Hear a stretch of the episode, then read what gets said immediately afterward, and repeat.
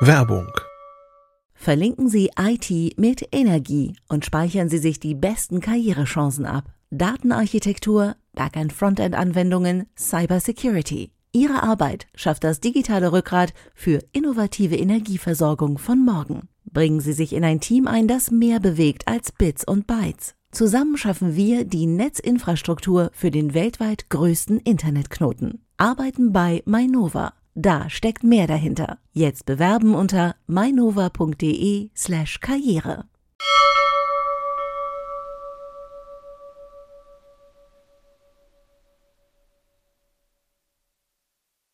Hallo, herzlich willkommen zu CT Uplink. Heute sprechen wir über das Mobilfunknetz der Zukunft, darüber, wie ihr eure Malware versteckt und über die neuen HDR-Formate. Bis gleich.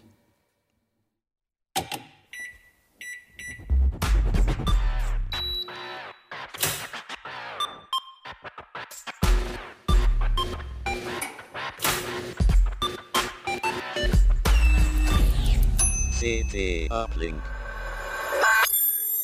Hallo, herzlich willkommen zu CT Uplink. Es gibt eine neue CT und deswegen gibt es auch einen neuen CT Uplink. Könnt ihr am Kiosk kaufen, wie immer. Mein Name ist Hannes Schirulla und mit mir dabei sind heute Olivia von Westernhagen aus dem Sicherheitsressort. Nico Joran. Und Dusan Sivadinovic von den Netzwerken.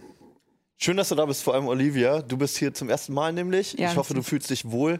Und äh, wir hören äh, interessante Themen von dir nachher, die sehr speziell sind, aber ähm, wir werden damit schon irgendwie klarkommen. Das Ich habe es noch ich. nicht ganz verstanden, nur als Vorankündigung schon mal. Okay. Ähm, wir fangen aber mit einem populäreren Thema an und ähm, mit unserem Kollegen Dujan.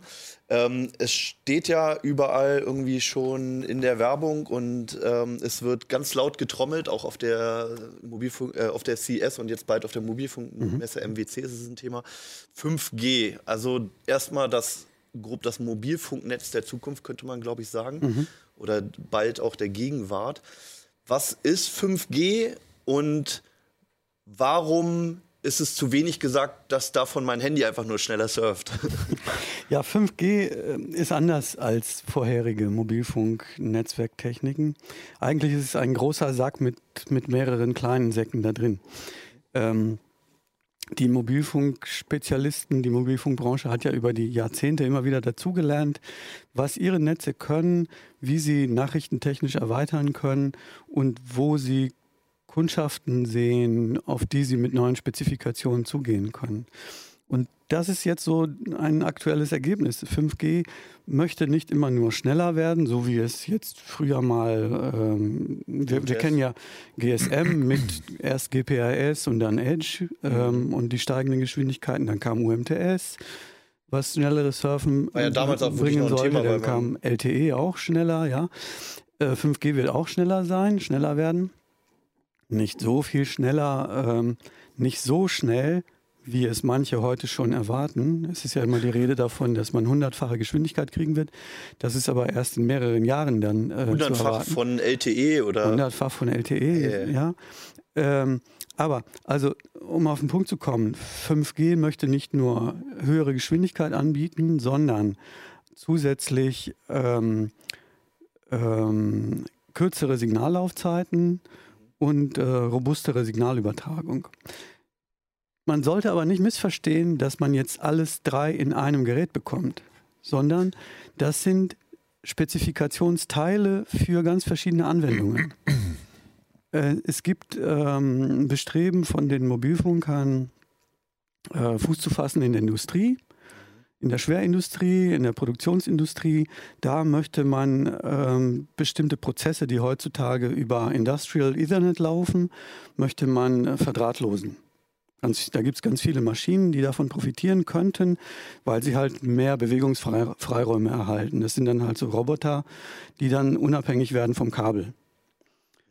Und ähm, Ja. das ist ähm, eine spannende Sache, weil sie dort Latenzen extrem verkürzen. Aktuell, wenn man jetzt von Internetverbindungen spricht, geht man von Latenzen so um die 20 Millisekunden aus, mindestens. Mhm.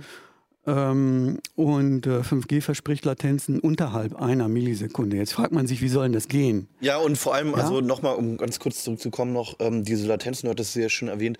Ähm, da wäre jetzt meine Frage auch gewesen, warum überhaupt und wofür die Latenzen verkürzen? Also zum Surfen Genau, braucht man- man es ja nicht. Man möchte ja, ähm, wenn es, wenn es Roboter sind, Fertigungsstraßen, die müssen ja unmittel- unmittelbar gesteuert werden. Da darf man jetzt nicht nach 20 Millisekunden überlegen, ähm, fährt denn der jetzt vor die Wand ähm, oder was macht er da? Der muss Ja. also un unmittelbar gesteuert werden können. Und äh, dafür mm, machen die Nachrichtentechniker einen Griff in die Trickkiste. Und zwar ziehen sie die Cloud-Intelligenz, die normalerweise in den Kernnetzen sitzt oder sonst irgendwo ähm, äh, bei, bei Google oder bei Mhm. Amazon oder sonst wo, die ziehen sie direkt in die Basisstation. Das heißt, sie sitzt tatsächlich direkt am Ende des Funkwegs. Und dort übernimmt sie dann die Aufgaben, die normalerweise irgendwo dahinter sind, was weiß ich, 20 ähm, Netzwerkstationen weiter, wie wir das jetzt kennen, wenn wir jetzt eine äh, Synchronisierung machen, von mir aus mit iCloud oder mit, mit Google oder was immer, dann wandern unsere Daten über etliche Router, bis sie dann irgendwo, was weiß ich, in Frankfurt oder sonst wo ankommen und dort in einem Rechenzentrum auf einer Platte landen Mhm, klar. oder bei Apple oder sonst wo. Hier ist es aber so, dass die Daten, die ähm, zum Beispiel ein Roboter liefert, dass die sofort direkt auf dem, auf dem Firmengelände in derselben Fabrikhalle unter Umständen verarbeitet werden. Das ist ja eigentlich genau das Gegenteil, was, was jetzt eigentlich so die letzten Jahre die Entwicklung war, dass halt vieles in die Cloud abwandert und dass man halt jetzt lokal gar viel, nicht viel Rechenpower hatte oder viel Speicherplatz oder so, sondern dass halt alles immer völlig dezentral irgendwo weggeschickt wurde. Genau, das ist das ja eigentlich ist- genau die gegenteilige Entwicklung dann jetzt, Das oder? ist, äh, ja, die Intelligenz wandert jetzt dahin, wo sie ähm, direkt gebraucht wird. Aber äh, man sollte jetzt nicht glauben, dass das nur eine ganz tolle, coole Erfindung ist, weil die, ähm, also ist es schon für die Mobilfunkbranche, ja, Ja. Äh, die machen da was Schönes. Aber ähm, wenn man jetzt, sich jetzt anguckt, das, was man mit Industrial Ethernet macht, ist ja dasselbe. Die Daten sind vor Ort. Das heißt, die Mobilfunker haben gelernt, okay, da müssen wir auch hin. Ach so, das, äh, Ja, das heißt, man also, möchte eigentlich den Teil ersetzen, den Ja, sie es- jetzt noch nicht es, unter Es Kontrolle gibt haben. halt so Werbung von, von Chip-Herstellern, die sagen, ja, eure Daten bleiben geheim und werden vor Ort verarbeitet und gehen gar nicht ins Internet und so weiter. Das tun die ja jetzt auch nicht. Ja, also wenn man sich, wenn man sich diese Kabelstrecken anguckt, äh, die bleiben auf dem Firmengelände. Und ähm, das haben die Mobilfunker dazugelernt und haben gesagt, okay, dann stellen wir euch was hin, was bei, der, was, was bei euch verbleibt und auch dieselben kurzen Latenzen bringt. Aber ihr uns regelmäßig Geld dafür bezahlt. Genau, genau. Das ist die Sache. Das ist natürlich ein Deal. Also ähm, entkabelte Maschinen, ähm, die sind schon was wert. Die können dann halt mehr. Und bessere Automatisierung ist dann äh, möglich. Von daher ist das nützlich. Das, das andere Ende ist ähm, überhaupt Internet of Things. Also dafür gibt es dann halt sehr ähm, sparsame Mobilfunkgeräte, die äh, jahrelang mit so Knopfzellen auskommen können und dann halt aus irgendwelchen ähm, tief vergrabenen Rohren, äh, Kanalisationsschächte, zehn Meter unter der Erde, können sie trotzdem noch per Mobilfunk abgefragt werden. Das ist eine Sache, die können andere IoT-Funkstandards nicht. Die haben nicht diese Reichweite und auch nicht diese Signalrobustheit. Aber da höre ich jetzt immer ständig dann auch schon wieder von Antennenwäldern, oder? Ja, Antennenwälder äh, stellt man sich jetzt auch vor, äh, dass überall die, die Stadtbilder verschandelt werden. Ich glaube, das, ist, ähm, das sollte man äh, ruhiger abwarten, weil ähm, viele der Frequenzen, die für 5G versteigert werden, sind in einem so hohen Frequenzbereich, dass man sie nicht mit gewöhnlichen Antennen verwenden kann, sondern man muss Antennen-Arrays verwenden. Mhm. Und diese Arrays sind witzigerweise umso kleiner, je höher die Frequenzen sind. Das heißt, diese Antennen, die wird man irgendwo, was weiß ich, mit einem Plastikdeckel versehen und gar nicht wissen, dass es Antennen sind. Ah, okay.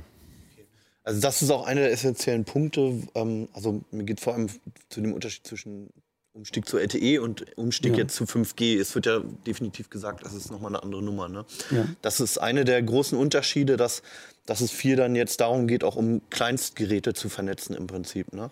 Genau, da macht ja LTE oder 4G macht schon erste Schritte dazu. Es gibt ähm, äh, ziemlich sattelfeste Spezifikationen und erste Produkte kann man jetzt in diesem Jahr schon erwarten. Chipsätze sind fertig, Ja. gut erprobt und äh, da kann man einiges erwarten. Okay. Wie sieht das mit der Energieaufnahme dann aus? Ähm, ich meine, normalerweise hat man halt auch das Problem, wenn man, sobald man ein Produkt hat mit einem ähm, GPRS-Chip oder ein UMTS oder so, dass man halt auch eine, eine dauerhafte Stromversorgung braucht, übers Netz am besten. Ähm, du hattest jetzt schon von Knopfzellen gesprochen. Ist diese Hardware, diese neuen Chips, die neuen Antennen, brauchen die so viel weniger Strom als die jetzigen Mobilfunkausstattungen? Also man spricht ja auch zum Nein. Beispiel immer von der vernetzten Milchkanne. Das ist ja irgendwie mittlerweile Ja, dieser Begriff. Da, da muss man auch wieder unterscheiden. Ähm, dieser riesengroße Sack an Spezifikationen richtet sich, es sind halt verschiedene Bausteine und die nimmt ein Hersteller für seine Anwendungsgruppe heraus. Da, da nimmt er sich die Bausteine zusammen, die er, wo er denkt, ähm, damit macht er seinen, äh, seine Kunden glücklich. Und wenn wir jetzt die Höchstgeschwindigkeiten heranziehen und sagen, ja, eine hundertfache Geschwindigkeit gegenüber heutigem LTE, dann bezieht sich das nicht auf Handys und es bezieht sich auch nicht auf irgendwelche stromsparenden ähm, Funkmodule, die ähm, für, weiß ich nicht, Wasserstandsmessungen benutzt werden oder solche Mhm. Dinge, sondern das sind dann ähm, ähm, 5G-Router, die äh, Festnetzanschlüsse ersetzen. ah ja. Die haben dann unter Umständen acht Antennen an Bord und die haben dann auch richtig Saft. Die Mhm. brauchen natürlich auch viel Strom, um solche Funktionen ähm, berechnen zu können. Das heißt aber, man, Und ähm, die haben dann einen normalen Steckdosenanschluss. man kann es auch durch diese 5G-Technik auch besser skalieren, dass man sagt, ich brauche jetzt nur ein Gerät, was halt sich, sich selten meldet, wenig Daten überträgt mit geringer Geschwindigkeit und setzt dann halt eher auf Hardware, Genau. die dann stromsparender Genau, ist. das Oder ich brauche die, die- volle Power, ich will meinen DSL-Anschluss loswerden und stecke das Ding sowieso in die Steckdose. Genau, das sind unterschiedliche Geräte, Mhm. die verschiedene, man, bisher nennen wir das LTE-Gerätekategorien. Ähm, künftig sind das dann ähm, einfach mm, 3GPP-Gerätekategorien, weil 3GPP hat die Dinger spezifiziert. Ähm, und nicht jedes Gerät wird jede Gerätekategorie äh, implementiert haben, Mhm. sondern so, wie man es braucht. Ne? Wenn ich was Stromsparendes habe, wird es natürlich nicht mit ähm, 200, 300 Megabit pro Sekunde funken, so Mhm. wie mein heutiges iPhone, sondern ähm, mit maximal einem Megabit. Mhm. Was ja dann einem spezifischen Fall eventuell komplett ausreicht. Ja. Ähm, du sprachst jetzt noch auch schon von den Firmen, von der, von der Industrie halt, die das verwenden soll oder könnte. Ähm, es geht ja auch viel um lokale Netze, wie du es halt auch schon erwähnt hast. Werden denn da alte Standards dann ersetzt? Also könnte man sich jetzt vorstellen, dass es irgendwann in Privathaushalten deswegen kein WLAN mehr gibt oder in Industrieanlagen kein Ethernet mehr oder ähnliches? Wird das dann alles innerhalb dieses Netzes äh, funktionieren? Ah, nein, also das, ich denke, ähm, das wird ganz langsam vordringen und Mhm. wir werden ähm, bei vielen Sachen werden wir das nur indirekt spüren. Mhm. Also jetzt, ob, ob jetzt Industrial Ethernet tatsächlich ersetzt werden wird oder nicht, das werden wir so groß nicht merken. Und, und ich meine, selbst wenn wir jetzt drüber lesen, dass es das gibt, wir hatten das schon gesehen. Mhm. Also so, ähm, das wird man so häufig nicht sehen. Was man vielleicht bemerken wird, ist, dass jetzt, mh, was weiß ich, neue ähm, GPS-Tracker mit äh, Mobilfunkanschluss auf der Rückseite herauskommen. Mhm. Bisher sind ja GPS-Tracker immer, äh, also die meisten von denen GSM gebunden. ja. Die machen dann äh, eine äh, Wellverbindung auf oder machen eine GPS-Verbindung auf und sagen dann, hier ist meine Position. Mhm. Ähm, und das wird dann künftig ähm, mehr mit ähm, modernen LTE oder 5G-Spezifikationen laufen. Ah ja. Und ähm, die werden womöglich noch viel länger mit einer einzelnen Batterie rauskommen, weil diese Module noch weitaus stromsparender gemacht sind. Ah ja. Ähm, was wird sich denn jetzt, also vielleicht kann man es, ich weiß nicht, ob man es überhaupt schon sagen kann, aber was wird sich denn jetzt als für uns als Nutzer so wirklich merkbar dadurch verändern überhaupt? Hast du da eine Theorie oder sagst du Na, erstmal, wir es wird einfach alles so oberflächlich so weiterlaufen? Mm, Nee, also wir werden schon mm, einiges davon spüren jetzt, aber sicherlich nicht, wenn man jetzt das Smartphone in die Hand nimmt und dann ct.de aufruft, ähm, sondern äh, wirklich bei den Dingen, die äh, große Datenvolumina verschieben. Also beim Synchronisieren oder wenn ich jetzt, ähm, ich bin gerade beim Einkaufen und habe vergessen, welche Zuckersorte ich mitbringen sollte oder sollte ich gar keinen Zucker mitbringen für den Kuchen, dann halte ich halt meine Kamera da ins Regal und kann das vielleicht aufnehmen, Mhm. was für Mehlsorten es da überhaupt gibt, ja. Mhm. Und dann wird das unter Umständen sofort gestreamt, wenn dann die Leitung schnell genug ist. Naja. Sowas wird man dann können. Mhm. Und nicht wie heute, dass ich dann die Typnummer vom Mail abtippe und frage, ist das korrekt? Oder, Mhm. Oder muss ich Roggenmehl nehmen? Oder worum geht's? Ja. Was ja ein unerträglicher Aufwand ist, ja. Na, nur mal so als Beispiel. Ja, ja, nee, klar, wenn, wir jetzt, Ja. wenn wir jetzt vom, weiß ich nicht, ich mache ein Backup von meinen, von meinen Urlaubsfotos und. Videos, dann wird das weitaus schneller laufen, als Mhm. es heutzutage tut. Und WLAN wird nicht ersetzt werden. Okay. Das kann man so sagen. Weil. weil ähm, die Mobilfunkflächendeckung ähm, zwar gut sein wird, aber sie ist nicht ausreichend dafür, um bis in die Gebäude so weit vorzudringen, dass sie die Dienste, die ich dann in der Wohnung haben möchte, Mhm. ausreichend gut versorgt. Außerdem möchte ich mein privates LAN haben, wo ich ausschließlich mit meinem Drucker rede oder mit meinem Heimserver oder sowas. Mhm. Da muss ich, dafür will ich kein Mobilfunkgeld ausgeben. Mhm. Das will ich weiterhin kostenlos haben. Ja, das wäre schön, ja. Wie weit sind wir denn jetzt eigentlich? Na, also in, äh, weltweit kann man sagen, die ersten Feldversuche enden und es gibt erste ähm, Implementierungen in, äh, in öffentlichen Netzen. Mhm. 5G startet in den USA, da gibt es einige Angebote. Aber witzigerweise Es gibt auch sind ja das, schon Tarife, die man buchen kann. Genau, kann man dort Ah, ja. kriegen.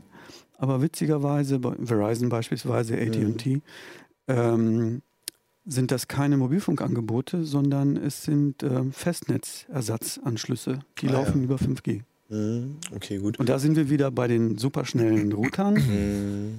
Die hohe Geschwindigkeiten liefern und viel Saft dafür brauchen. Aber das ist dann auch eine wirklich nützliche Anwendung. Mhm. Dann sparen sich die Netzbetreiber das Verlegen von Kabeln. Ja, was ja auch in Deutschland noch immer ein Problem ist, ne? Genau. dass manche Haushalte nicht versorgt sind. Mhm. Äh, wird es denn einen spürbaren Einfluss auf die Netzabdeckung haben, die Reichweite? Also beziehen wir uns jetzt erstmal vielleicht auf Deutschland. Ähm, Ja, das ist halt strittig. Ich meine, es, es gibt gute Gründe, eine durchgehende Flächendeckung zu haben. Und wie der Ja. Bundespräsident Unleck sagte, niemand würde auf die Idee kommen, in einem Dorf mit wenigen Einwohnern einfach die Elektrizität zu kappen, weil sich das nicht rentiert oder die Wasserleitungen zu schließen. Mhm. Und ähm, Mobilfunker waren aber lange Zeit von diesen äh, eigentlich sinnvollen, volkswirtschaftlich sinnvollen Zielen, waren sie eigentlich freigestellt. Mhm. Und ähm, jetzt wehren sie sich dagegen, weil sie andere Behandlung gewohnt sind. Mhm. Aber ich glaube, sie werden damit nicht durchkommen. Das ist mein Gefühl. Okay. Weil es gibt zunehmend viele, zunehmend mehr Anwendungen, wo man wirklich Vernetzung braucht. Mhm. Und man kann schlichtweg nicht alles Mögliche per Kabel vernetzen. Mhm. LTE ist für etliche Anwendungen nicht schnell genug und hat dafür auch zu wenig Kapazitäten. Und dann ähm, wird man sehen. Also ich denke, 5G ist gut geeignet dafür, um auch letztlich die Landwirtschaft, die ja auch ein Industriezweig ist, die Landwirtschaft ähm, zu vernetzen und Mhm. dort, sagen wir mal, an, angefangen vom Trecker, der jetzt ähm, gerade mal, ähm, weiß ich nicht, Weizen mäht, bis, äh, ist nicht der Trecker, aber egal. Also es wird, Ja. es wird jetzt, der, der Weizen wird gemäht und da wird dann halt gezählt, wie viel habe ich denn pro Quadratmeter, was kommt Mhm. für eine Qualität heraus. Das wird dann an die nächsten Transportschritte weitergegeben, an den Trecker, an den LKW, bis hin zur Mühle, sodass eigentlich schon sehr früh feststeht, wie viel habe ich zu erwarten von welchem Landwirt, Mhm. welcher Qualität ist es, muss ich dafür Lagerräume bereitstellen Mhm. oder kann ich es sofort verarbeiten, ist es ähm, Tierfutter oder mache ich Brot draus, solche Mhm. Dinge. Dafür braucht man ordentlich vernetzte Landwirtschaftsmaschinen. Ja. Ein- Eine von vielen Ja. Beispielen, wo man nicht das brauchen alleine könnte. jetzt, ähm, nicht allein, also wenn, wenn jetzt Leute von Milchkannen reden, dann ist das so ein bisschen herabsetzend. Ja, ja. Ähm, aber auch für die Milchkannen. Man möchte ja, Ja. auch in der Milchwirtschaft wollen die Bauern auch über jeden einzelnen Schritt Buch führen. Das braucht man auch, um, Mhm. um tatsächlich um äh, Bioprodukte ähm, ähm, herstellen zu können, weil dort auch lückenlose Nachweise erforderlich sind. Ja. Was auf alle Fälle vereinfacht wird durch so Genau. eine Überwachung dann, ja. Ja. Mhm.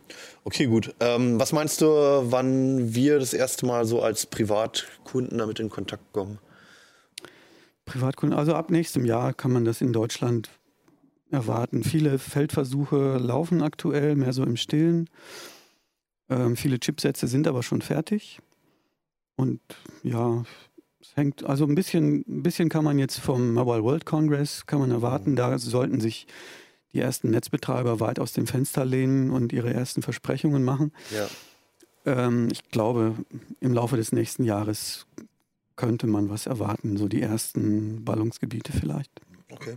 Also ich sehe das natürlich immer ein bisschen aus Smartphone-Sicht, weil es ja mein, mein Gebiet ist so. Mhm. Äh, es, es gibt jetzt ein Modul, glaube ich, was man an ein äh, Motorola-Handy rankleben kann noch, dass Mhm, du halt 5G genau, hast ja. dann, also gerade für die Ja. USA. Aber äh, das will man eigentlich überhaupt nicht. Und die Produkte, vielleicht kommen sie auf dem MWC die ersten, aber bislang lassen sie noch ein bisschen auf sich warten. Ja, Zumindest die Telefone, dieser genau, eine Teil genau. dort, ja. Ja. Ja, ähm, falls ihr euch für 5G interessiert und noch mehr hören möchtet, es gibt auch noch eine Heise-Show, die findet ihr noch auf heise.de oder auf YouTube auch. Da gibt es auch noch mal eine ganz viele Informationen dazu. Ansonsten werden wir definitiv noch mal über das Thema sprechen, auch äh, garantiert mit dir, Jujan. Und ähm, spätestens zum MWC wird das auch noch mal bei uns aufpoppen. Und ich finde, das klingt alles schon mal ziemlich spannend, einfach was sich da gerade verändert. Auch wenn man manches natürlich auch ein bisschen pessimistisch sehen kann. Ja, ja, es gibt zwei Seiten. Die, die Security-Seite ist ja noch überhaupt nicht thematisiert im Ja. 5G-Bereich. Stimmt. Aber Olivia, dazu brauchst du jetzt nichts sagen, sondern du hast ein anderes Thema mitgebracht. Ja, richtig. Und zwar DOSFuscation. Genau, das oder ist korrekt, auch ne? DOS-Fuscation. Fuscation, es okay, gut. Erklär doch bitte einfach mal grob, was das ist. Ja, das ist ähm, eine Technik, um Kommandozeilenbefehle für die Windows-Kommandozeile zu verschlüsseln oder zu verschleiern, sodass eben Antivirenscanner und auch menschliche Augen, also Analysten zum Beispiel, sie nicht mehr als solche erkennen können. Okay, also ähm, das war jetzt schon eine ganze Menge Information. Es geht darum, dass ich einen Befehl auf einem Rechner ausführen möchte, aber dabei nicht ertappt werden möchte Genau. quasi. Also äh, vorstellbar wäre zum Beispiel das Anwendungsszenario, man hätte ein Word-Dokument, das man über eine Spam-Mail verteilt hat, also so diese typischen Rechnungsanhänge, die man ja kennt. Dann hätte man da drin einen Makrocode, der dann einen bestimmten Befehl ausführen möchte, um zum Beispiel weiteren Schadcode aus dem Internet nachzuladen. Und dieser Makrocode ist eben an sich meistens schon verschlüsselt. Und der hat jetzt eben die Möglichkeit, auch diesen Kommandozeilenbefehl zusätzlich zu obfuskieren. Und da wäre eben diese Technik dann. Okay, also obfuskieren erstmal heißt es ähm, verstecken oder, oder maskieren, ja. Genau. Okay, gut. Ähm, wir haben hier nämlich auch, vielleicht um es mal ein bisschen konkreter zu machen, ich weiß Ja. gar nicht, ob die Kamera genug zoomen kann, aber wir haben hier einen Code-Teil auch, Genau, also damit man sich das mal ein bisschen fester vorstellen kann. Genau. Ähm, vorlesen können wir den nicht.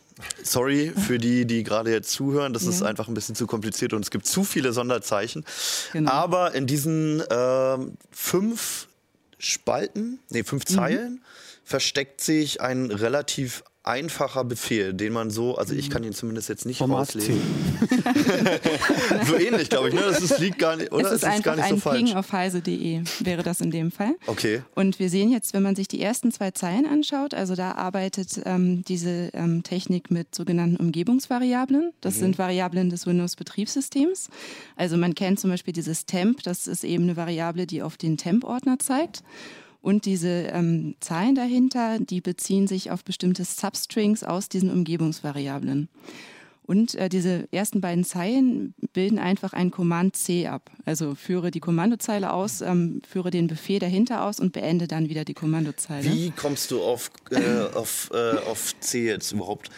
Das, Also- selbst das äh, äh, äh, schließt sich mir gerade nicht auf den Blick, Ja. den ersten zwei Also die Zeilen. ersten beiden Zeilen wären zum Beispiel ein C und ein M. Dann käme in der dritten Zeile das D und dann sieht man diesen Slash. ja. Und da ist dann eben dieses zweite C, also dieser C-Switch sozusagen. Okay. Und das sind wirklich einfach nur einzelne Buchstaben, die aus diesen ähm, Substrings dieser Umgebungsvariablen zusammengebaut werden.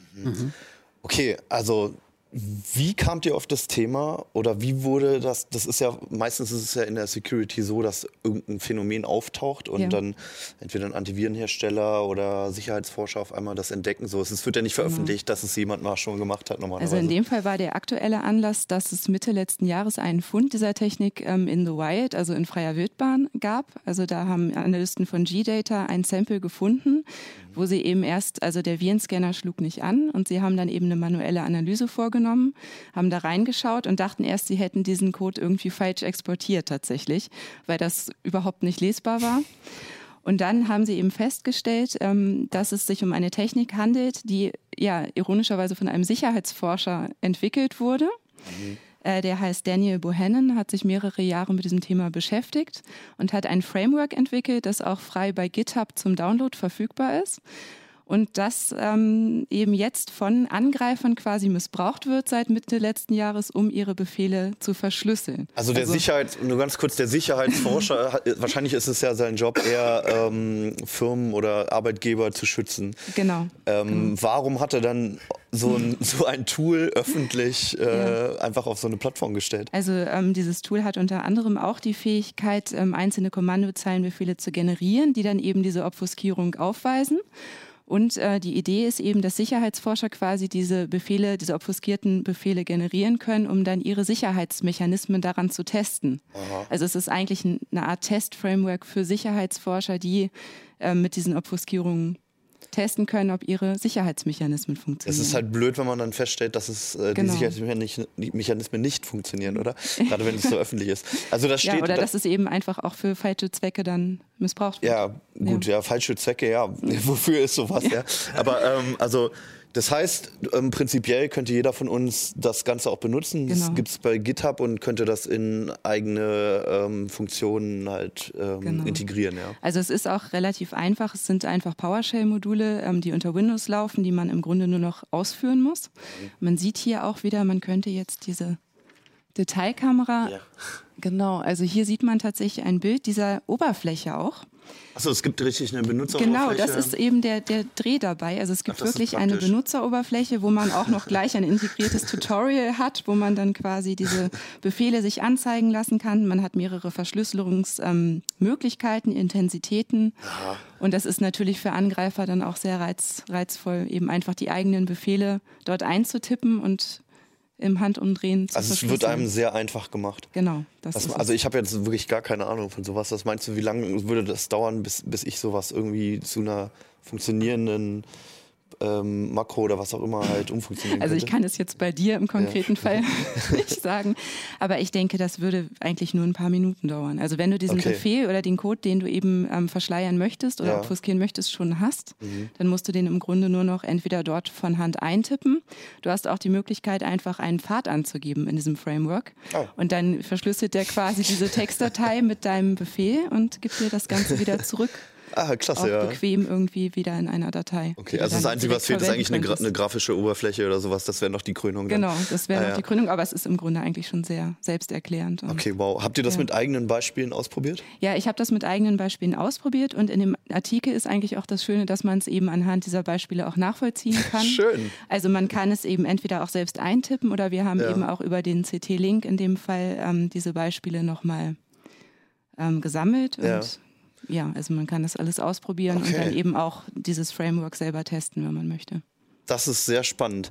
Ähm, kann, vielleicht kannst du noch was zu dieser Verschlüsselung sagen, weil du konntest mhm. ja im Prinzip, wenn du jetzt einen Code siehst, der, der damit verschlüsselt wurde, ja. kannst du ihn einfach Könntest du ihn jetzt einfach entschlüsseln oder ohne Hilfe von, also von Software? Ich behaupte mal, dass der Leser, der jetzt diesen Artikel lesen würde, ja. am Ende auch im Grunde zumindest äh, grob verstehen würde oder einfachere Befehle schon entschlüsseln könnte. Okay. Aber wenn man jetzt zum Rein ersten Mal genau, ja. aber wenn man jetzt zum ersten Mal damit konfrontiert wäre, dann wäre es schon schwierig. Okay. Was äh, stehen da erwartet, ja. Genau, mhm. genau. Ja. ja. Wenn du den Blog anguckst, irgendwann siehst du auch, dass da Heise ne, steht. Ja, ja, genau. Es, so genau. in Einzelteilen findest du jetzt Hi und da ist dann das See und da ist das .de. Gerade ja. nochmal sieht, genau. In dem Fall wird eben eine ähm, Technik verwendet, da werden Variablen definiert und dann eben später diese Variablen in einem letzten Aufruf, also in der letzten Zeile einfach wieder zusammengesetzt, zusammengesetzt und, und, dann, dann hast du plötzlich genau. draus. Und dann hat man eben diesen Befehl wieder. Was man auch ganz gut sieht an diesem Beispiel ist, dass sehr viel mit dem Einstreuen von Sonderzeichen gearbeitet ja, wird. Ja, definitiv, ja. Genau. Also man hat zum Beispiel diese Zirkumflexe, diese kleinen spitzen Dächer, sieht mhm. man da ein paar Mal. Und es gibt aber auch noch ganz viele andere Möglichkeiten. Also Bohannon hat eben auch experimentiert mit Kommata und Semikola, mhm. die er irgendwie ähm, mittels Fuzzing-Scripts, also automatisiert quasi eingesetzt hat in bestimmte Skripte, um zu schauen, läuft dann dieser Code noch oder nicht im mhm. Anschluss. Und dadurch ist eben, also es gab einige dieser Sonderzeichen vorher auch schon in freier Wildbahn, aber diese Kombination und Dichte ist eben tatsächlich neu. Aha. Kannst du vielleicht nochmal auf die Regeln ein bisschen eingehen, die da drin stecken? Mhm. Weil die müssen ja bestimmt platziert werden, auch die ja, ja, genau. Zeichen. Ne? Also es gibt zum Beispiel die Möglichkeit, also einige Dinge interpretiert die Kommandozeile einfach als Teil der Programmiersyntax. Also wenn man zum Beispiel Klammern setzen würde, mhm. dann könnte man zum Beispiel Klammern ineinander verschachteln, beliebig viele, mhm. die dann eben einfach teilweise von der Kommandozeile ignoriert würden und teilweise eben als Programmierbefehle auch wahrgenommen würden. Mhm.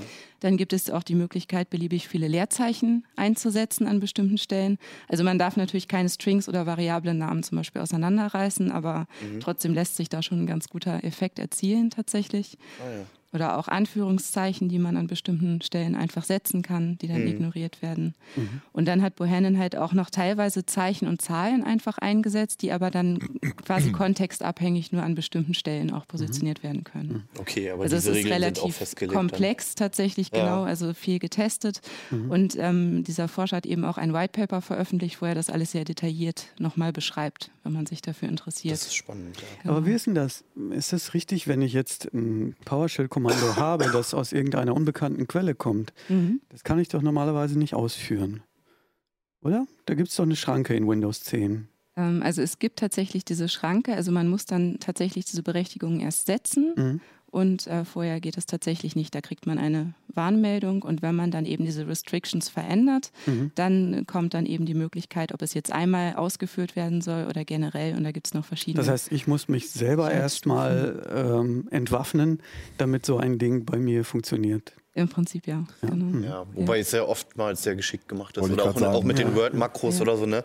Ähm, es gibt ja genug ähm, gerade wenn es so Phishing-Attacken sind mit Bewerbung mhm. oder Rechnung oder was auch immer, ja. wo dann Leute äh, die Makros generell aktiviert haben oder mhm. mhm. Mhm. einfach mal auf Aktivieren klicken. Ja, oder es auch nicht erwarten. Also die erwarten äh, sag ich mal so, die, äh, viele erwarten halt, dass da irgendwas kommt und du irgendwas klicken musst. Die lesen mhm. sich es gar nicht erst durch und dass die denken, ja gut, das ist jetzt einfach ja, so, ne? genau. ne? Ich klicke jetzt genau. Mal. Genau. Ja. genau. Ich will jetzt wissen, was Ich will jetzt wissen, was das ist. Da steht, ich liebe dich und jetzt will ich wissen, wer das ist. Dabei ist es ja gerade bei dieser äh, Technik mit diesen Word-Dokumenten, die verschickt werden, so, dass eigentlich Doc-Endungen schon misstrauisch machen müssten, weil es ja auch seit 2007 eben ähm, schon diese Docs-Endung gibt mit dem X am Ende, mhm. wo dann eben auch einfach ähm, ja, definiert die ist. Presseagentur Agenturen, die immer noch lustig alles in Docker ja, ja. verschicken. Ja, ja, also ich wollte genau. auch gerade sagen, du, du, du, sprichst da natürlich oh. jetzt auch gerade aus dem Security-Ressort. Ja, also, natürlich, genau. Ähm, das ist unsere eigene kleine Blase manchmal. Ja, das ähm, ist klar, das stimmt. Gerade bei solchen Vorsichtsmaßnahmen, mhm. ja. Ja, aber klasse Thema. Wenn man noch tiefer einsteigen will, findet man auch sehr viel mehr Informationen drin. Mhm. Außerdem kann man es auch selbst ausprobieren. Selbst ausprobieren, sich das White Paper anschauen. Ja, und, ja. ein bisschen Schabernack betreiben. genau. Ähm, Nachbarn. Genau, ja. Das ist sehr cool, das werde ich auch auf alle Fälle zu Hause mal ausprobieren. Auch wenn ich es immer noch nicht rauslesen kann, ich sehe auch nicht, wo du Heise gelesen hast. Vielleicht verstehst du es, wenn du den Artikel gelesen hast. Vielleicht bist du ein zu guter Mensch, um solche, solche fiesen Sachen zu erkennen. Du hast einfach die kriminelle Energie. Nico. Ich habe die gewisse kriminelle Energie, die man für solche Sachen braucht. Ich scheinbar auch. Genau. ja, aus dem Security-Ressort ja sowieso, ja. ja. Das ist Einstellungsvoraussetzung. Ja. ja, genau zu etwas Legalem und ja. zu deinem aller, allerliebsten Lieblingsthema, habe so? ich manchmal das Gefühl. Ja, genau. Naja. Also, Nico, es geht um HDR-Formate. Mhm. Das ist so wie gefühlt eigentlich immer bei Multimedia und Video, dass es verschiedene Formate gibt von verschiedenen Anbietern, verschiedenen richtig. Konglomeraten, die alle ihre eigenen Interessen haben und irgendwie nichts richtig funktioniert. Ja. es geht um HDR10 Plus mhm. und Dolby Vision. Genau. Genau. Was tut sich da? Ich meine, da sprechen wir ja schon sehr lange drüber. Genau. Also vielleicht noch mal ganz kurz für die Leute, die jetzt, also ich will jetzt nicht den kompletten Bogen spannen, aber man kann halt kurz gefasst sagen. Wir haben ja insgesamt auch nur eine Stunde. Haben, genau, wir müssen jetzt ein bisschen schauen. Also mit den neuen 4K-Fernsehern ist halt der Witz, dass man gesagt hat, okay, wir wollen nicht nur höhere Auflösung, sondern wir wollen auch mehr Kontrast, erweiterten Farbraum. Mhm. Das muss man irgendwie auf den Schirm bringen. So, und daraufhin ist dann gesagt worden, hey, da haben wir ein ganz gutes System, das hieß, haben wir, wurde spezifiziert HDR10.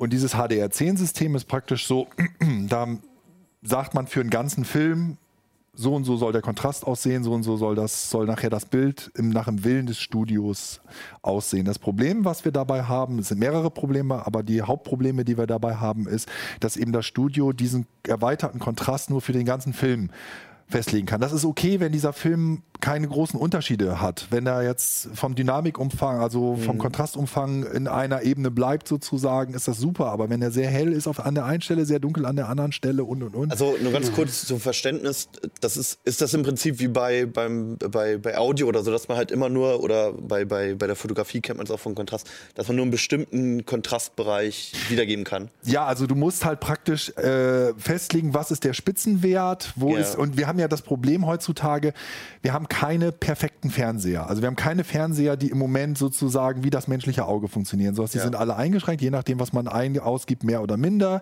Mhm. je nachdem, ob es eine LCD ist, der vielleicht ein bisschen heller ist, aber nicht so eine Schwarzwerte Mhm. hat, ob es ein OLED ist, der mehr Schwarz hat, aber dafür nicht so hell wird. Das heißt, wir müssen irgendwie müssen wir ein System finden, um eben dieses Hollywood-Bild, so wie sich das Hollywood vorgestellt hat, auf diese verschiedenen Fernseher in der verschiedenen Preiskategorien zu bekommen.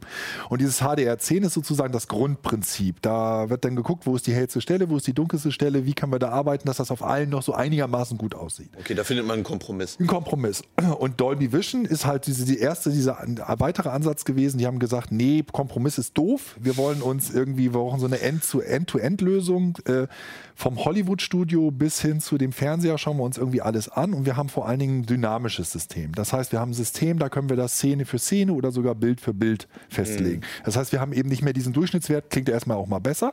Zweiter Vorteil ist dadurch, dass wir eben halt wissen, was am Ende rauskommt und wir wissen, was am Anfang reinkommt, können wir mit einer viel höheren Dynamik arbeiten. Auch wenn der Fernseher nachher gar nicht das abbilden kann, können wir jetzt mit dem Vierfachen meinetwegen der, der Genau, noch ja. höchsten maximalen das, Helligkeit wenn arbeiten. Ein Höhlenforscher, den kannst du, wenn er, wenn er in der Höhle sich bewegt, Genau, kannst den- du da den optimalen Dynamikumfang Oh, so anwenden. sieht's aus. Und wenn er raufklettert auf den Mount Everest, dann verschiebst du das. das nach oben hin. Genau. Und wenn du eben halt diese, diese breitere Sache hast, hast du halt auch den Vorteil, dass du das heute festlegen kannst, aber auch in einem Fernseher, wir wissen, in jeder Generation werden die Fernseher heller und schöner und toller, sieht Klar. das auch noch gut aus. Wenn du aber dieses sehr statische, feste System hast mit einem Punkt, dann hast du äh, zwei Probleme. Entweder du hast ein- eine alten Scheibe in einem neuen Fernseher, das ist dann nicht das Optimum, oder du Ja. hast eine neue Scheibe in einem alten Fernseher und da ist irgendwie der Fernseher überfordert sozusagen. Ja. Also da wollte man weg und dann hat Dolby Vision halt dieses System gemacht und das kam auch gut an und LG und Sony und Löwe und andere Firmen haben gesagt, toll, machen wir. Problem, das kostet Geld. Jetzt kommen wir zu dem Punkt, wo du warst. Warte, also noch ganz kurz noch HDR10. Ähm, hat, hat das dann auch Lizenzkosten? äh, Nein, HDR10 ist das Prinzipielle, was sozusagen auf jeder Ultra HD, die, die, die diesen erhöhten Kontrast hat. Da ist also das drauf und das ist praktisch jetzt nichts, hat jetzt großartig mit Lizenzen zu tun. Also Okay. richtig zahlen tust du in dem Moment, wo du Dolby Vision benutzen willst, weil das ist proprietär und das muss da Wo wir auch bei dem Interesse von Dolby dann sind. Wo, natürlich, ganz klar. Und die, das, das würden die auch nicht bestreiten. Du musst auch zum Beispiel deine Geräte zertifizieren lassen. Das ist also keine Eigenzertifizierung und und und. So, und das haben sie haben trotzdem einige davon überzeugen können. Netflix zum Beispiel stellt entsprechende Inhalte in Massen inzwischen fast, äh, also mehrere, äh, also über 100 Titel, weit über 100 Titel inzwischen auch in Deutschland zur Verfügung für eben diese Geräte. So, aber irgendwann ist dann halt, sind dann halt Firmen gekommen, ganz vorne Samsung, die gesagt haben, ist zwar schön, aber es ist ja jetzt nun keine Wundertechnologie, die ihr da habt. Das ist eigentlich alles relativ klar. Wir haben eine super Idee, wir machen einen offenen Standard. Und haben gesagt, das hat nämlich den Vorteil, dass wir gar nicht mehr so viel zahlen müssen und die Studios, die sind, das ist für alle preiswerter, wenn wir nicht an Dolby Vision irgendwelche Lizenzgebühren bezahlen. Das hat Dolby bestimmt gefreut. Das haben die, das hat, die haben gesagt, Daumen hoch, das ist eine super Idee. Nee, natürlich nicht, aber gut, mein Gott. Ähm, äh, Samsung hat witzigerweise auch noch andere äh, TV-Hersteller dafür gewinnen können, nämlich Panasonic zum Beispiel. Philips hat sich da ganz begeistert von gezeigt. Und unter anderem 20th Century Fox als, als Hollywood-Studio. Also auch die haben gesagt, Daumen hoch, wir machen nicht Dolby Vision, haben sie auch noch nie rausgebracht. Wir machen dafür dieses HDR und jetzt kommt's, HDR 10 Plus. Also einen dümmeren Namen hätte man sich fast nicht überdenken können. Wenn das eine HDR 10 heißt, das andere HDR 10 Plus zu nennen. Stand in der ersten Pressemitteilung auch spätere Namensänderung möglich. Ist nie gekommen. Schade. So. Lange Rede, kurzer Sinn. Wa- Aber warte, Ja? ganz kurz, problematisch ist es deswegen, weil die beiden Formate eigentlich so wenig miteinander zu Die tun haben. Formate sind an sich erstmal nicht kompatibel. Das heißt, ich kann mir kein Ah, Dolby okay, Vision... weil das hätte ich erwartet jetzt, Genau. ja. Okay, also gut, verstehe. gut, dann Mhm. gehen wir einen Schritt Äh, zurück. Vorteil Bitte, ja. bei beiden, bei Dolby Vision und bei HDR 10 Plus, ist, wenn ich mir so eine Scheibe kaufe, dieses Grundding HDR 10, das machen beide. Also es, ich, es ist nicht so, dass ich dann gar kein HDR-Bild mehr habe, wenn ich so eine Scheibe oder so einen Film sehe, sondern das ist sozusagen die Basis und das andere ist so über Metadaten, über Zusatzdaten ist das da drauf, diese zusätzliche Geschichte. Das ist bei beiden identisch Okay. vom System her. Das Problem ist, und jetzt kommen wir zu dieser Dolby-Geschichte, die haben ganz was Einfaches gemacht, nämlich die haben das einfach in den Markt gedrückt. Die haben also sich so viele Partner gesucht, wie es geht und die haben einfach gesagt, pusht, pusht, pusht. Ja. Und dann sind halt Filme rausgekommen und das gibt halt dann so eine, ja, die Leute, die sich Dolby Vision gekauft haben als Fernseher, die haben da jetzt schon was von. So, und das ist HDR 10 Plus, wie das immer so ist, wenn viele Firmen beteiligt sind und wenn man die technischen Lösungen erst finden muss. Das dauert und dauert und dauert. Und jetzt kommen erst die ersten Filme raus, jetzt wo es also schon viele Dolby Vision Sachen gibt. Und jetzt kommen wir zum eigentlich wichtigsten Punkt, und das ist, darum geht es in dem Artikel, Okay. ist, oh, jetzt hat so lange gedauert, die, die Leute sagen, mir ist es eigentlich egal, wie viele Lizenzen ihr zahlen wollt und müsst. Ich möchte endlich übrigens meinen Fernseher, den ich vor einem Jahr gekauft habe, ausprobieren. Mit eurem Blödsinn. Und wenn mir jetzt irgendwie einer hier mal Fox sagt, wir bringen jetzt auch eine Scheibe raus, dann sagen die, ist ja super. Ja. Übrigens gibt es bei Netflix und was weiß ich von anderen Firmen schon etliche Filme. Seid ihr bescheuert? So und so ist es. Und so langsam wächst dieser Druck auf diese ganzen TV-Hersteller. Also die TV-Hersteller sagen so langsam, ja, ist ja schön, dass der HDR 10 Plus und so, aber äh, ne, die anderen machen übrigens Gewinn, die verkaufen. Da wird irgendwie verkauft. So, und Ende vom Lied ist, man merkt jetzt so langsam, wie diese ganze Sache so ein bisschen zusammenbricht. Sie machen, bleiben bei alle zwar HDR 10 Plus, aber Panasonic, der Unterstützer von Samsung, hat jetzt gesagt, also unser neues Topmodell wird beides können. Dolby Vision und HDR 10 Plus. Philips hat jetzt angekündigt, das fand ich richtig schön, also schön in Anführungszeichen, weil es echt so diese Umkehr zeigt. Äh, 90 Prozent ihrer kommenden Fernseher werden beides können. und äh, Warner hat uns schon letztes Mal erzählt, also schon vor, vor zwei Jahren auf der IFA haben sie zu mir gesagt, äh, wir persönlich haben kein wirtschaftliches Interesse, zwei Discs rauszubringen. Wir werden nicht eine rausbringen mit Dolby Vision und eine mit HDR 10 Um Gottes. Willen bitte nicht. Ja. Das will keiner, sondern wir warten auf eine technische Möglichkeit, dass wir dieses HDR 10, was ja immer drauf sein muss, Mhm. Dolby Vision und HDR 10 Plus auf eine Disc raufkriegen. Und sie haben es offensichtlich geschafft. Also es gibt offensichtlich jetzt die ersten Discs kommen jetzt raus, okay.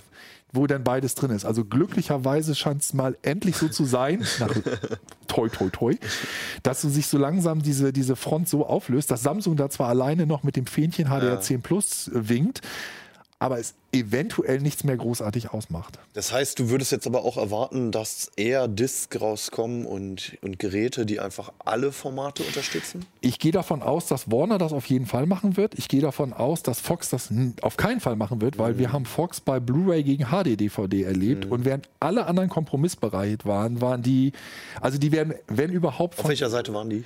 die waren auf der richtigen, für sie Auf richtig, auf der Blu-ray. Blu-ray-Seite, aber das war extrem. Also wegen, die haben wirklich war deshalb damals nicht kompromissbereit, weil die Blu-ray offiziell einen Kopierschutz mehr geboten hat. Ja, also die ganze Industrie hätte wahrscheinlich sich auf HD, DVD geeinigt, aber die haben da gestanden und gesagt, nein, ein Kopierschutz mehr ist es uns wert. Ja. Und ähm, das Einzige bei denen kann natürlich sein, die sind ja von, werden ja von Disney gerade übernommen Ja. äh, und da spielt sich auch hinter den Kulissen schon einiges ab. Das kann natürlich sein, dass sie von Disney gezwungen werden. Ne? Dass Disney sagt, ist schön, aber ich glaube, ihr habt das nicht mehr zu entscheiden und da würde ich bei Disney, weil die schon mal Dolby Vision gemacht haben, auch davon ausgehen, dass sie dann beides für sie machen würden. Ne? Okay. Ähm, muss man sich als Konsument jetzt gerade dann noch damit beschäftigen oder? Ich würde mich trotzdem damit beschäftigen. Ich würde mich A damit beschäftigen, ähm, weil es ist ja immer eine Kette. Also natürlich muss man das, ne? sonst hätten, würden wir sonst- nicht drüber sprechen. Natürlich aber nicht. Aber, aber ganz realistisch gesehen ist es eine Kette. Das heißt, ich habe einen Player normalerweise, ich habe einen, einen Receiver, einen auf Audio-Video-Receiver in vielen Fällen und ich habe einen Fernseher. Mhm. Ja.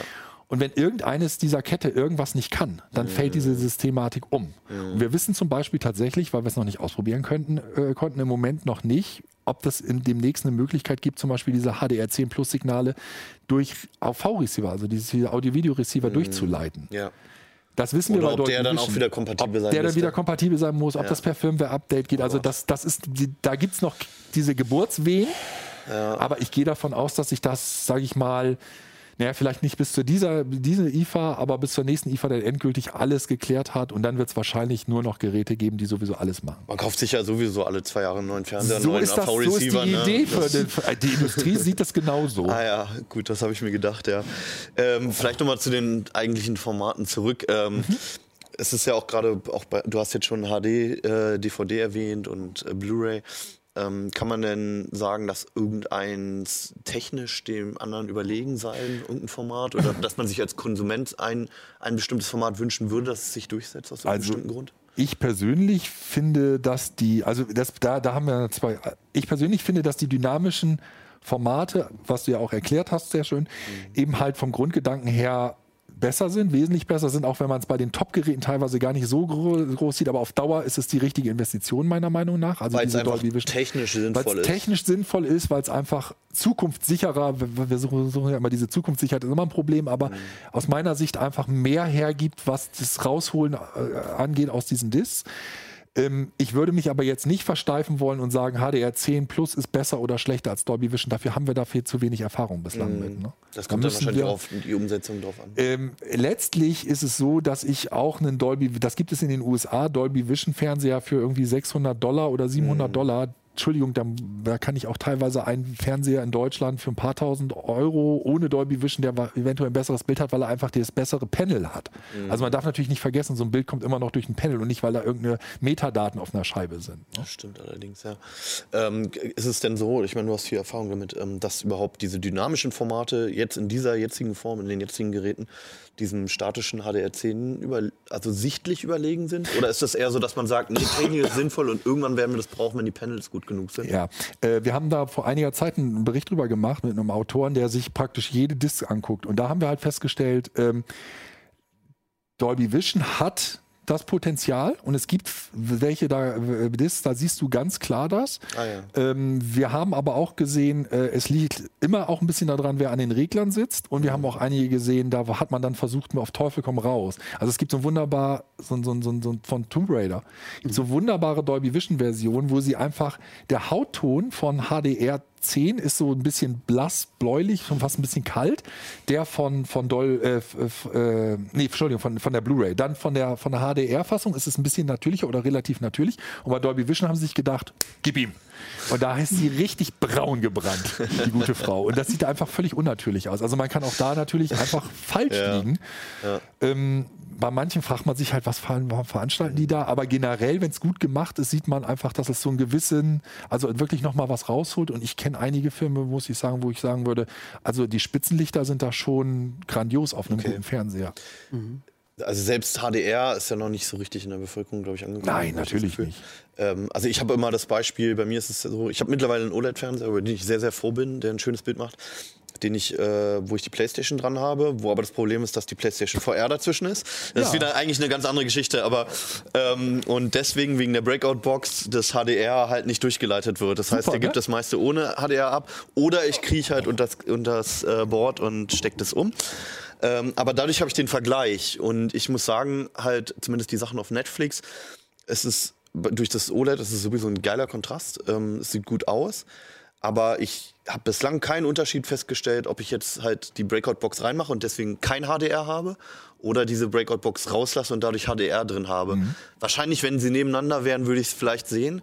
Aber so jetzt im Vergleich mit Umstecken, ähm, mir ist es bislang noch nicht aufgefallen, ob da jetzt HDR, also ich weiß, dass es HDR läuft, aber ähm, es ist, war jetzt noch nicht so, dass es mir sonst viel aufgefallen ist. Also ich kann es dir sagen, von dem, von dem OLED, das ich habe, wenn Dolby Vision angeht, das würde ich inzwischen sehen, ohne ja. dass ich, ja, bei Netflix... Und du bist auch sehr geschult, Nico.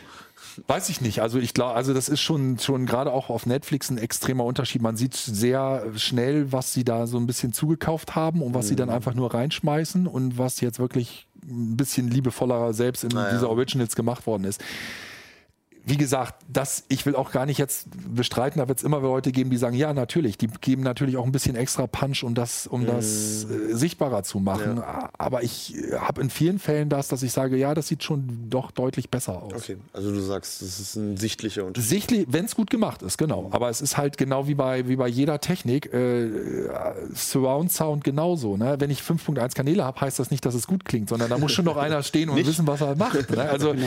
ich kann auch jemandem eine super Kamera geben, ja. aber wenn der nicht schafft, den Deckel oben vorne abzumachen, dann werden es wohl keine guten Bilder damit geben. Also das sind, sind alles nur Werkzeuge. Ja. Das hat Potenzial, vernünftige, gute Bilder zu machen, aber es ist halt, man sieht halt auch immer wieder, mhm. es ist teilweise erschreckend. Ich hab, war ja auch jetzt letztens bei Ari und, und bei anderen äh, äh Produktionsfirmen in Deutschland und an anderswo in einem Ausland und es ist teilweise erschreckend, wie wenig Zeit die Leute auch kriegen von den Herstell von den Firmen. Also die mhm. Studios sagen dann einfach mal so, hier mhm. hast du vier Tage oder fünf Tage, um so einen kompletten Film zu machen. Mhm. Und das ist für jemanden, also es ist schon echt heftig, wenn man überlegt, da musst du erstmal das Ganze durchgucken, welchen Ton und das wird ja mit dem Regisseur abgesprochen. Also diese typische Geschichte ist dieses, dieser Matrix, der in der ersten Fassung so mega grün ist und da ist mhm. alles irgendwie völlig. Der ist zum ja. Beispiel in der Ultra HD Blu-ray-Fassung, in der Neufassung gar nicht mehr so grün. Ach.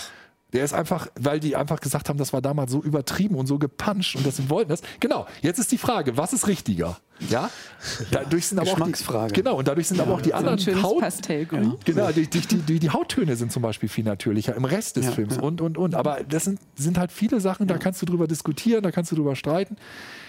Ich finde das ein witziges Beispiel, weil Matrix gerade, also ich habe jetzt auch mal drüber nachgedacht, das ist ja ewig her, dass ich ihn gesehen habe, aber ähm, gerade dieses bisschen unnatürliche Grün hat für mich halt gerade zu der Story halt gepasst. Charme, dass es halt, dass genau, es halt diese künstliche Welt ja war. Ne? Genau. Du, du willst genau. es ja verfremden. Genau. Wenn genau. du irgendeine Botschaft damit hast. Ja, Wenn genau. es nur eine vermurkste, vermurkste Bilddarstellung ist, okay, das willst du ja, nicht haben. Aber genau. Wenn es manchmal ist es ja, ja Genau. Werkzeug. Die Frage ist halt, wie weit du gehst. Ne? Du kannst halt auch, du kannst halt auch äh, ähm, das verdrehen und trotzdem es schaffen, wenn du gut da drin bist, zum Beispiel trotzdem zum, nicht die Leute dann alle krank aussehen zu lassen. Ne? Also weil das ist eben das Gefährliche, einfach zu sagen, ich drehe jetzt mal wild an den Reglern, bedeutet, dass du eventuell alles verdrehst und dann ein Bild da kriegst, das völlig unnatürlich ist. Aber umgekehrt, äh, wer, wer die Reglerbandbreite nicht ausschöpft, der geht nicht vollständig mit seinem Werkzeug um. So sieht's aus. Es ist ja genau. letztlich vorhanden, also kann ich es nutzen. Wenn ich es mit Verstand mache, kommt Cooles so dabei raus. Genau, und ich, ja, es gibt etliche Blu-Rays, die du dann, weil Blu-ray kennt kein HDR und bei Blu-Rays ist es dann halt sogar so gewesen, dass du entweder gar keinen Unterschied zu der Ultra HD Blu-ray mhm. gesehen hast oder dass es teilweise sogar besser aussah, weil eben die Leute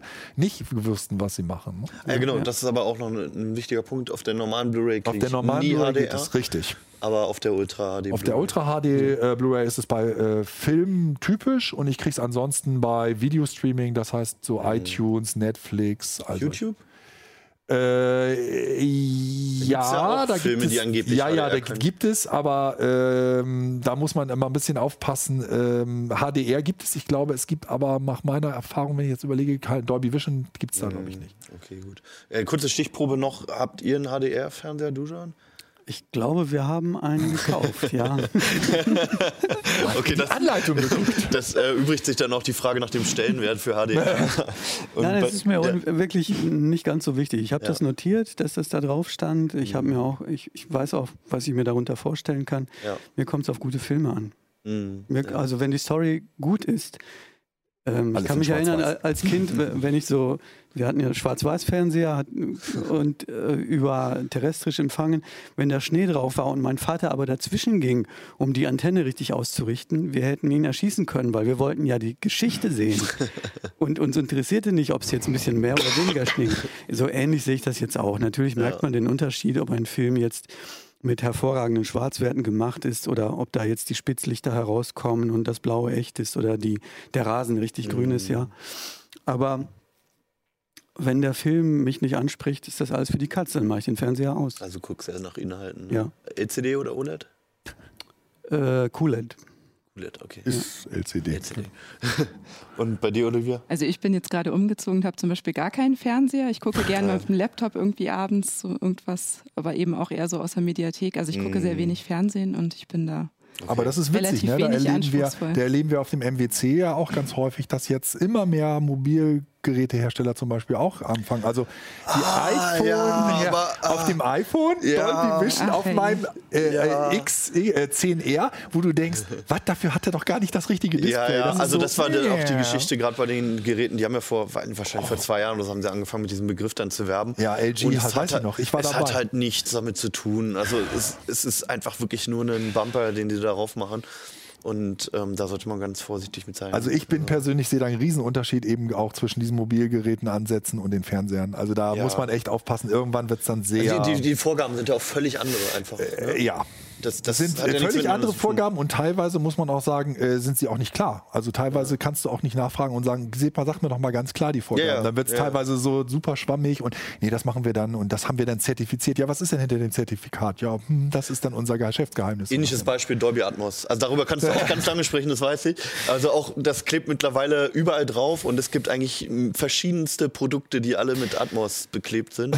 Also ganz schlimm finde ich die Entwicklung, dass es jetzt tatsächlich, äh, das hatte ja die Kollegin Kuhmann äh, ähm, berichtet, dass es tatsächlich, tatsächlich Fernseher gab, die kleinste Böckschen da drin hatten, wo mhm. jeder sich gefragt hat, was das soll, wo ein riesiger Atmos-Logo drauf war.